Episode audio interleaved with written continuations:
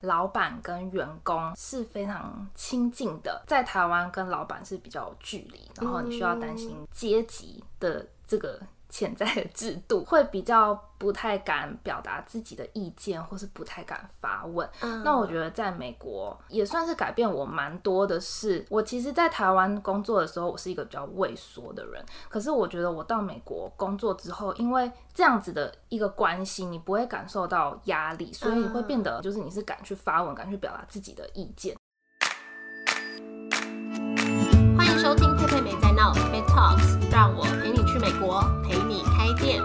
吃食品业，陪你聊天。今天这一集陪你去美国会介绍芝加哥来宾 Katie，她之前在芝加哥的伊利诺大学念一年制的 MBA。那不知道大家有没有去听过二十四集的来宾 Vance，他也是在分享芝加哥。不过今天这一集呢，会比较注重在生活面，芝加哥这个城市有什么特别的活动啊、景色啊，跟最后我也会补充一些之前去玩的体验跟芝加哥特别的食物。那 Katie。也会跟我们分享很多他在那边念书是怎样的体验，带给他什么改变。我们现在就欢迎他。Hello，大家好，我是 Kitty。呃，我在二零一九年的时候完成一年的 MBA 学位，在芝加哥 University of Illinois at Chicago。目前是在当地的公司担任 staff accountant，有一年多以上的工作经验。你当初是为什么会想要到美国念书？呃，其实去美国念书一直都是我一直以来的目标跟梦想。我大学毕业之后，那个时候其实我的家人是蛮鼓励我直接出国念书，但是我那个时候因为大学念书一直念书一直念书的关系，我很不喜欢念书，跟我一样。所以，所以我那时候我一直跟我的家人说，我想要先工作。然后我我其实是我是一个别人越叫我做什么，那我是越不想。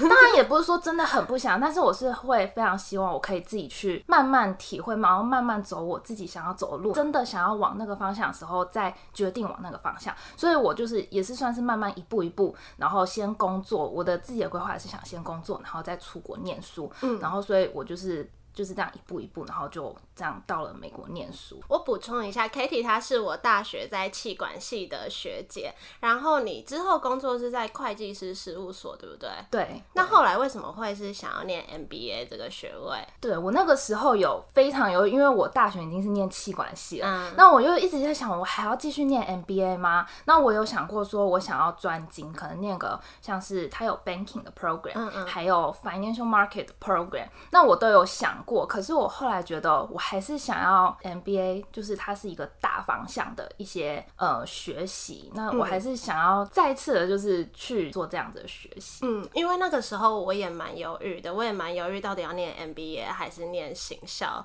就觉得大学就念过气管了，那理论的东西就可能差不多，只是说 MBA 可能就是人家都说培养人脉的地方，是真的这样吗？因为我后来没有去念培养人脉，我觉得有，当然是有帮助。然后，但是我觉得主要。是你真的可以跟来自各个不同的地方的人有交流，然后其实这些来自各个不同，像是不同国家或者是不同背景的人，然后你都可以从他们身上学到很多，然后他们就是思考的方向。所以你那个学院是比较多来自世界，而不是几乎都美国人为主。对，那个地方就是像是印度人、巴西啊。那我们这个 program 比较特别，亚洲人也蛮多的，所以就是其实真的是世界。各地的人，那你还没来之前，你是怎么决定要在哪个城市？嗯，我其实真的没有特别选城市，但是我不想要到太偏僻的城市，因为我自己可能也没有规划要买车，所以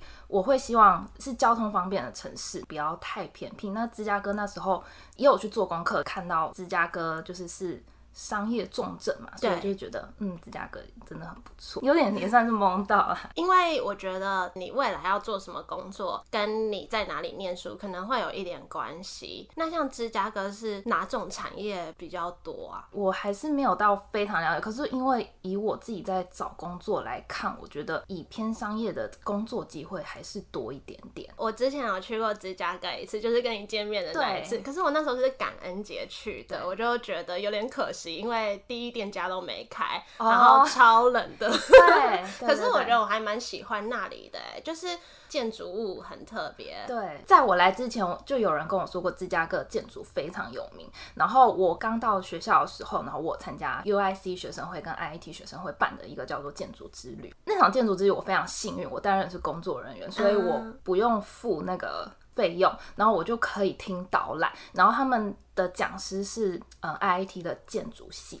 然后我在听的时候，我就是非常的很吸引我那个故事，每一栋建筑的故事。因为芝加哥，在我还没有参加这个建筑之旅之前，我不知道芝加哥的历史故事。我参加之后，然后我听到这个历史故事是，你知道芝加哥大火吗？哦，知道。对，然后是因为那个大火，所以重新对盖嘛。对对对，整个市容重新整建这样子，所以才才有就是现在你看到这些大楼啊，然后都是有历史故事，每一栋建筑，每一个就是他们在介绍那个。呃，每一栋建筑有的什么样的什么角度或者什么的，我就觉得超级厉害。然后就是建筑系就非常值得这样子，你就是徒步在市区里面，他们的建筑系的学生就是跟你介介绍这些一栋一栋的建筑。嗯，对，因为我记得我每次只要去一个地方旅行，然后我都会有一种临时抱佛脚的概念，就是可能去的路上，然后再才查哦，这个地方有什么特别的 地方，然后就查它的历史，然后有听到就是你刚刚讲的那一段，然后还有听到什么芝加哥是爵士之都，是不是？嗯，这个我就不太清楚，因为我觉得美国好像有很多很多这种。对对对，什么跟爵士因为音乐有关，或者是发源地，对，但是嗯对音乐的部分我不太了解，所以我不太敢多说什么这样。嗯那除此之外，你觉得芝加哥有什么优点或者是缺点？我觉得优点就是除了刚刚说的建筑非常漂亮之外，就是因为那个市景，不论就是你在白天看到那个市景，然后或者是你在晚上的时候看到，都是非常漂亮，然后有不同的感觉。呃，还有一个是交通非常方便。在来芝加哥之前，我其实没有真正体验过四季，但是在去芝加哥之后，这是我第一次就是体验过什么是四季分明的城市，所以我很喜欢芝加哥四季分明的地方。春天有春天的样子，然后秋天就有落叶，冬天会下雪。还有一个好处是夏天就会有非常多活动，就是像是在 Millennium Park 那边会有非常多开放的活动，然后那边你你有印象有一个好像户外音乐表演场嘛，然后那边夏天就会有开放，就是可以开放民众进去，然后在那边户外音乐，就很多户外音乐，对，然后或者是可以在户外做瑜伽，就是类似这样的活动。所以夏天其实活动非常多，冬天就是有溜冰场，也是在 Millennium Park 那边，沿着公园这样，然后有溜冰场，非常漂亮。就是其实，在芝加哥你能做的事情非常多，然后加上交通很方便。其实我的学校地理位置也算好，就是离市区也很近，所以去到市区就是也很方便，所以我可以做非常多事情。我记得我有在你的 IG 看到那个 Saint Patrick Day，对，对，那个也是非常特特别的节日之一。St. Patrick's Day 的特点就是个四叶草还是三叶草嘛，芝加哥河会被染成绿色，就是在 St. Patrick's Day 的前一个星期六会有这样子的活动，然后把河染成绿色，然后那个染料都是可以被河呃吸收的，就是不会污染到那个河里面的生物，会有游行啊，所以就是是非常特别的节日。哎、你跟这个节日熟吗？我一直不太知道，我我有去查这个节日，但我一直不太知道这个节日到底要干嘛。我也不是太熟，因为这个好像是外来的节日，主要就是游行吧，跟着一起凑热闹。那个时候人真的非常多，因为是在疫情之前，那个人真的是非常多，然后酒吧都有很多活动。反正据我所知，这个节日就是叫什么圣派翠克节。对这个节日那天，大家都会穿跟绿色哦相关的服装，或者是跟四叶草有关的图案。嗯，对。如果你是卖食物的，像我那个合作的马卡龙店，他就会做绿色色马卡龙。我我还有看过有绿色啤酒，就是那一对天，对对对对，很酷哎。不过我你说河染成绿色，我是在你那边看到有哇这么壮观的这对，个就想说一定要去看。嗯，对，很庆幸自己去看，因为对这两年就变成都是因为疫情，所以没机会去看。然后芝加哥我有一个最爱的一点，就是我觉得夜景真的超 漂亮，我没看过这么漂亮的夜景欸因为它真的是你看不到边际的那一种。真的哦、对，我觉得夜景是会让我想要再去一次真的很点。漂亮。对，那你觉得芝加哥的缺点有什么？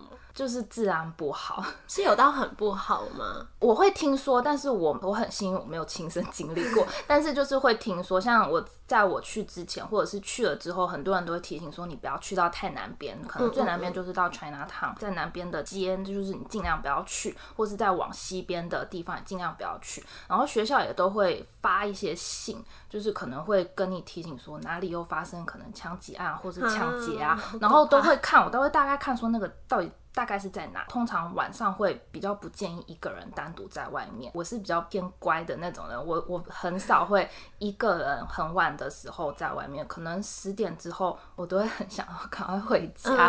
对啊，就是治安比较不好。然后还有，如果怕冷的人可能会觉得芝加哥很 冷。对对对啊，但是就是我刚刚就是有讲的，就是我是很喜欢四季分明的。当然冷的时候真的是非常非常会非常忧郁，因为就是像。冬天地板会结冰，真的是很难走，就是会很容易然后旅行也不想拍照，对，每天穿一样，因为很冷，然后对啊，所以就是如果真的怕冷的人，就会觉得这个地方真的很冷。那你在那边有比较喜欢吃什么样的食物吗？我是一直到后来，然后才发现有一些像是牛排店，当然我觉得这个价位是比较偏高一点的，可是有一些比较有名的牛排店或是米其林店，就是像我们有。去吃过那个 Purple Pig，对，那是有名的。我觉得是很可以、很值得去尝试这样这些餐厅，他们这边的美食是蛮有名的。所以你觉得生盘披萨？因为人家去芝加哥可能就会联想到生生盘披萨。对，Deep Dish 的话，我个人是真的就是还好。那 Deep Dish 是他们非常有名的食物，比较厚的披萨。对，然后还有 Hot Dog，你应该有吃过。但是因为我个人是我没有非常喜欢冷冷的食物，像 Hot Dog 就是比较。偏冷的食物，所以我没有到太喜欢。我只有尝试过。那整体而言，你会推荐别人去这个城市吗？会，我会推荐，因为。生活真的是蛮方便的，超市你都可以买到任何你想象得到的东西。还有，因为交通很方便，所以你可以很方便去超市。所以就是你不用很长一次性的要需要采买很多东西，就是你可以想去的时候，就可能一个礼拜去一次，或是一个礼拜去两次这样。就是我觉得生活上面是真的蛮方便的。那除了物价比较高一点，还有冬天比较冷，就是真的怕冷的人可能我就不推荐了。但是。我自己是非常喜欢这个城市，有我蛮多个去那边旅行过的朋友，也都会觉得。好像芝加哥是一个会再想去一次的地方，就包括我我自己也是。我有我我有听我的同事说过，有些人可能搬家去了西岸那边，L A 或者是湾区那边，然后但是后来都又再搬回芝加哥。我觉得应该是以物价上来说，因为像西安那边物价其实也非常高，然后那个纽约那边物价也很高。我觉得芝加哥是一个比较偏中间的，以大城市来说，因为它算是。第三大城市嘛，以大城市来说，我觉得它的物价应该算是比较中等的，就是又方便，然后物价也没有到那么夸张的地步。嗯，那你可不可以跟我们聊一下，在那边念 MBA，他的生活样子是怎样？呃，念 MBA 的生活基本上就是你要非常主动，就是像在课堂上要需要非常积极的发言，蛮需要自己去主动学习，有一些自己的想法。那你觉得在那边念书跟在台湾，就比如说 MBA 跟气管系也相关嘛？嗯，那最大的不同是什么？我觉得最大的不同是那边的老师、那边的教授是会引导你思考的，你会需要去完成一份报告，不管是什么样报告，那它都有固定的形式。老师是会引导你去。完成这份报告，或者是说做一些，比如说像影片拍摄，或是他就是我觉得最不一样的是，在台湾是，嗯，老师是一直跟你讲课本上的东西，就是那个可怕的原文书，然后讲完之后，然后就是考试，所以你呈现出来是你考试的结果，那个是你学习的成果。可是在美国，我觉得念 MBA 是老师会跟你讲一个理论，那他是会引导你去思考，然后你写出来的报告，你的想法，这是你的你学习到的成果，然后可能你的报。告内容是融入你一些跟你自己有兴趣的东西，对，或者是以前的经验，这个就会非常的不一样。因为就像我刚刚说的，就是有很多人有很多不同的经验哦，他们来自不同的地方，所以这个你都可以去看到或者是听到别人非常多不同的想法。你有没有最难忘的课程？最难忘，我觉得跟 marketing 有关，真的是让我觉得非常特别。像是 marketing 总共大概有三个课，第一个是会要我们想一个产品，然后去介绍这个产品，会要拍影片，然后光拍影片这个过程，我就已经不是我非常专业的嘛。然后因为我以前从来没有体验过，然后光光这个过程，我就觉得哇，真的要做的事情非常多，就比如说像是剪辑或是一些事情，我真的都都不知道。然后还有一个课是 international marketing，这个课就比较生活化一点，那就是老师会介绍很多世界各地的。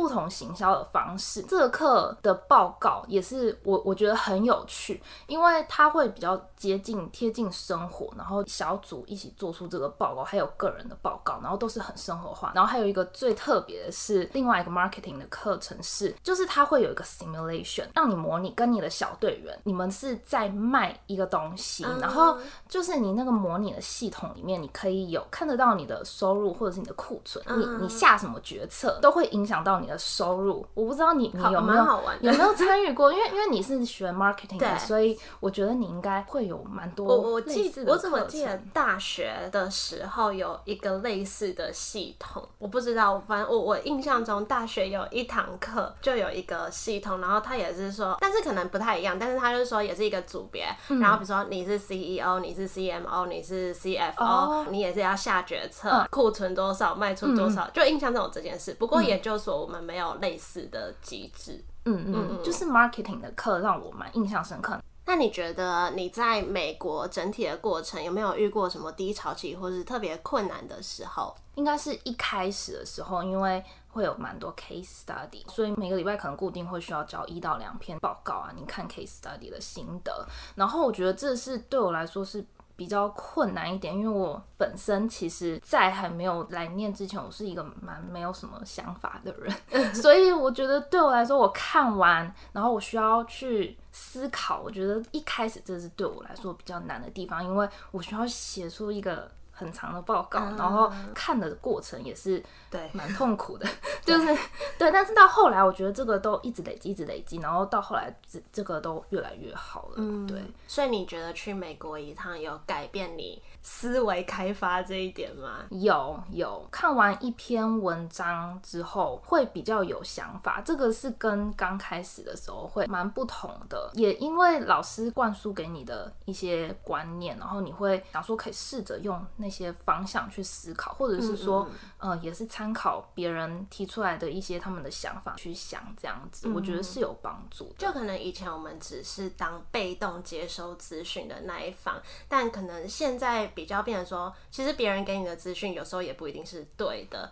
那你可能会去想说，就比较更会独立思考，说这个资讯对不对，或者这个资讯又引发你什么新的想法？对，低潮期是大概在我毕业之后，呃，找工作这个过程中有蛮长一段不顺利的。这个过程，因为那个时候刚毕业，然后其实有一些比较熟的同学，大家都各奔东西了，然后所以就是大家就是看着一同学一个一个这样走，然后其实自己心里是非常惆怅，然后但是又要打起精神找工作。其实找工作的过程没有我想象中的顺利，因为我可能觉得我是算是有工作经验，可能找的时候不会到太困难，嗯，但是其实我那个时候我没有做好功课，就是美国找工作流程，它是会先从 phone interview 开。然后再 onsite interview，然后后面可能你可能还会拿到一两次的 onsite interview，然后这些其实我都不知道，那个时候我都不知道，所以我那时候是有点算是在跌跌撞撞中成长。一开始很不顺利，可能也是丢了好多履历，但是都没有回应，所以那个时候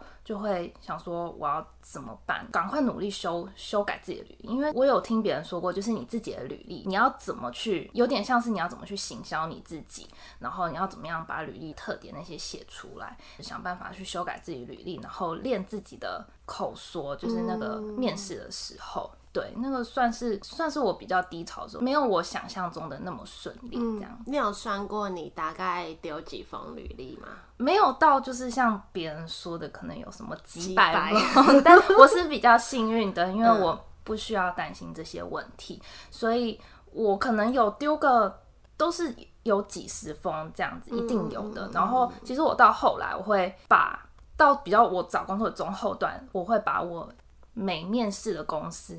都会写下来，然后他们问的问题那些我都会写下来，然后去想说我回答了什么，那我回答的好不好，这样都会写下来，这样子。你都怎么准备面试那些？我不太敢去问别人面试要准备什么吗？对，那个时候我不知道为什么，然后我就是处于一个人默默的努力，然后所以我我比较会去查 YouTube 上面会有一些 interview skills，呃，我会在。白天的时候室友会出去，所以我就会很放心，我可以自己练习讲话。对对，就是这样，就是练习。我那个时候其实也有参加一些。Career fair，然后或者是 networking，然后那个时候遇到一个台湾人，嗯，然后因为那个时候我还是比较害羞，比较不太敢去跟别人 social 那种，然后那个时候那个台湾人就问我说我是不是很紧张，我就说对，然后他就跟我说，当你越紧张的时候，你讲话就会越小声，然后当你越没自信的时候，你讲话也会越小声，所以我会一直汲取这个建议，让自己不要表现出好像很紧张、很没自信的样子，因为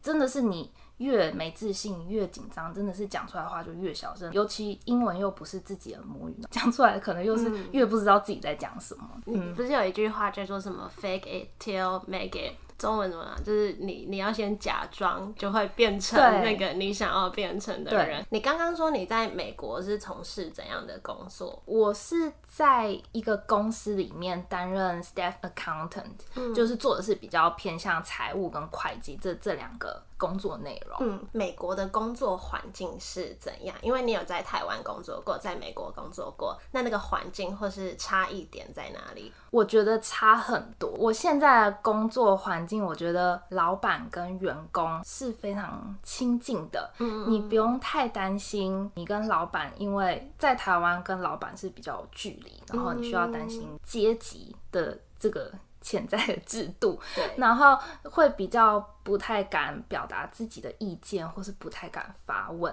那我觉得在美国也算是改变我蛮多的是，我变得我其实，在台湾工作的时候，我是一个比较畏缩的人。可是我觉得我到美国工作之后，因为这样子的一个关系，你不会感受到压力，所以你会变得在就是合理的范围里面，在有礼貌的范围里面，就是你是敢去发问，敢去表达自己的意见。我觉得这个工作环境是差非常多。然后还有一个就是加班的制度。嗯，在在美国，我不太确定其他公司怎么样，或者是其实这个跟产业应该都有关系。但是在我现在的公司，其实加班的情况不算到那么多。那可能有的话，都是比较轻微的加班，就是可能一个小时、一两个小时这样子，最多。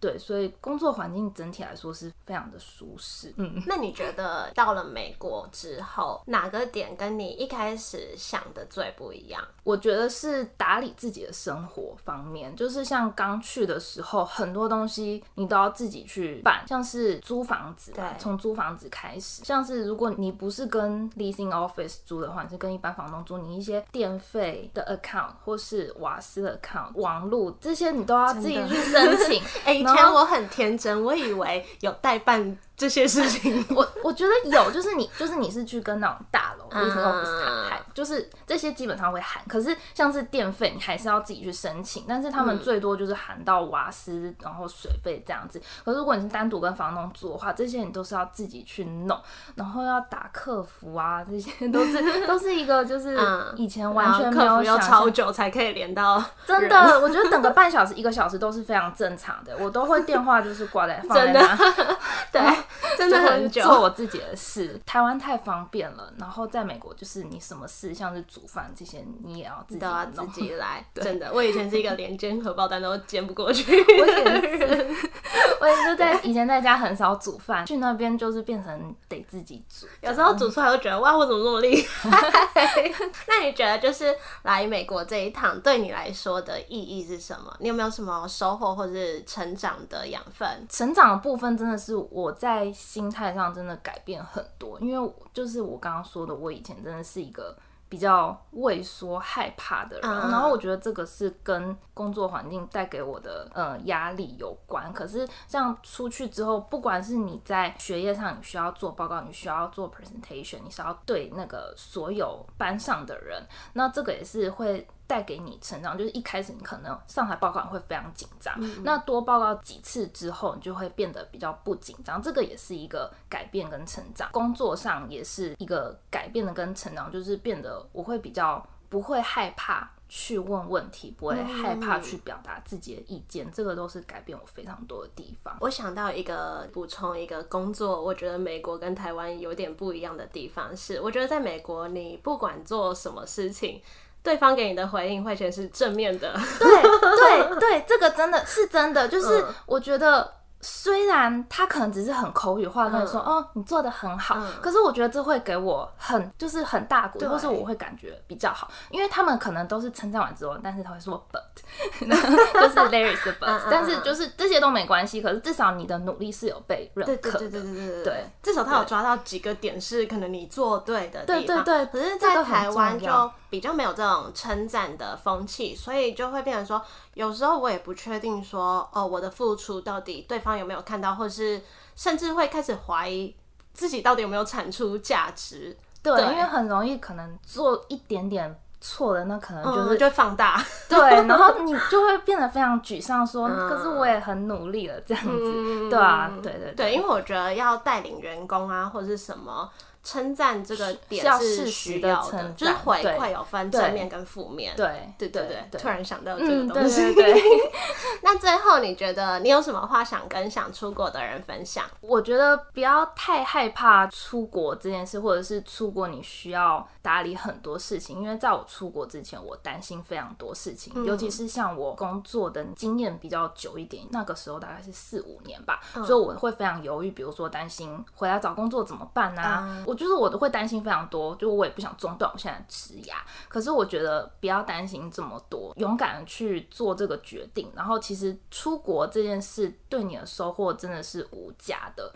放弃我原本的工作，然后去做这样子决定，我现在一点都不后悔。然后我也我反而会很感谢当时的自己有做这样子的决定，让我得到这么多，同时我我也改变了。然后这个改变是往好的方向去改变，对。我也蛮认同这点的，因为我在出国前我也蛮担心的，嗯因为我从来没有任何家人亲戚是有这些经验，甚至身边比较熟的朋友也也没有出国念书，所以我可能一开始都会问可能比较不熟的人或是不认识的人，可是有时候又怕问太就是问笨问题，可是就我有印象中那时候也是有些人给我的回应是说，那你有没有想过你这样回来，你可能快三十岁，很多工作可能会被卡位之类的，对。那你可能就也会觉得哦，对啊，那那这样子，对。对，就像你说的，我觉得那些其实都是其次，我觉得主要是你一些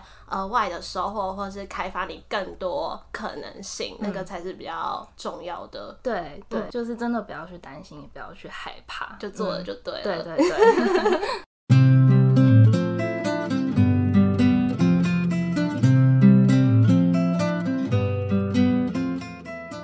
Kitty 今天的分享。我觉得在做这一集的时候，真的是重新回忆那个时候到芝加哥旅游的经验，因为我觉得它真的是一个我会很怀念的地方，就很希望自己有机会可以再去一次。尤其是它的夜景，真的很让我印象深刻，很惊艳。就是我从来没有看过这么大一片，你看不到边际、看不到终点的那样子的夜景。我不知道哎、我就觉得。看夜景的时候，那些房子那个每一盏灯都是一户人家，那就会去想每一户人家都会在干嘛，都有什么故事。我就觉得每一个人的一生都有这么长的一段故事，可是他在别人的眼中，在你用这么远的距离去看他，他就只是一个点，一个亮亮的点而已。就觉得每个人的故事在当下的时候都很伟大，但是。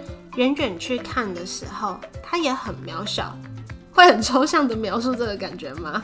好了，反正我就觉得芝加哥的夜景真的是我目前看过最美的夜景了。我希望未来还可以去一趟，而且是夏天去，冬天去真的快冷死。而且我们那时候我跟朋友一起去，还遇到暴风雪，导致飞机延后。那我在处理这一集的时候啊，就有顺便把我之前去芝加哥玩的照片翻出来，我会在这周的 IG 现实动态分享那个时候看到的夜景，还有吃的东西。所以有兴趣的话，可以追踪我的 Instagram，搜寻 Pepe Talks P E I P E I T A L K S 就可以看到。那在这边也想要补充一下，前面讲到芝加哥最具代表性的食物，也就是生盘披萨跟热狗。那披萨它的来源是从意大利来的，那个时候意大利就传进番茄这个作物，可是那个时候他们不知道番茄是什么，还以为它是有毒的莓果类的东西。可是比较贫穷的人，他们没东西吃，就意外发现番茄蛮好吃的，所以开始放在面包上面去烤啊什么。后来拿玻璃人就发明披萨这道料理。那在十九世纪的时候，意大利人就开始往西边的国家移民。移民原因就是因为工作嘛。那那个时候芝加哥有很多的工厂、工业啊产业，所以他们就选择移民到芝加哥这个城市，也就把披萨引进美国。那生盘披萨跟一般的披萨差在哪里呢？生盘披萨它厚度就特别的厚，长达大概五公分吧。那它是在平底锅里面制作，而不是在一般的烤盘。那你会发现，一般的披萨它的最上面那一层会是 cheese，可是生盘披萨它最上面那一层是番茄酱。那原因是因为它比较厚嘛，而且它边边的那个皮也比较厚，所以需要烤比较久。那 cheese 如果放在最上面的话，会比较容易烤焦，所以才会变成我们现在看到的这样。它最上面的那一层其实是红红的番茄。酱而不是 cheese。那另外一个具代表性的食物就是芝加哥热狗，他们也称作 Chicago Dog。那芝加哥热狗比较特别，有两个点是它一定要是用全牛肉的热狗。那第二个点是它的那个热狗面包用的是 poppy seed bun，翻成中文叫呃罂粟籽面包，就是。那个热狗面包上会有一粒一粒的罂粟籽这样子，然后里面放一条全牛肉的热狗。那通常除了放热狗以外呢，它还会在旁边放碎洋葱跟一整条的腌制酸黄瓜，还有切片番茄跟一条那个腌制辣椒，还有芥末。这就是它的特色，跟一般我们吃到只有一个热狗面包跟里面一个热狗比较不一样的地方。所以通常大家家会去吃这两道料理，但好不好吃就见仁见智，因为饮食习惯文化都不太一样嘛。不过总之呢，就是还蛮推荐这个城市的。那就再一次谢谢 Kelly 的分享，也谢谢正在收听的你们。喜欢这集节目的话，可以帮我分享出去。我们就一样，下周一见喽，拜拜。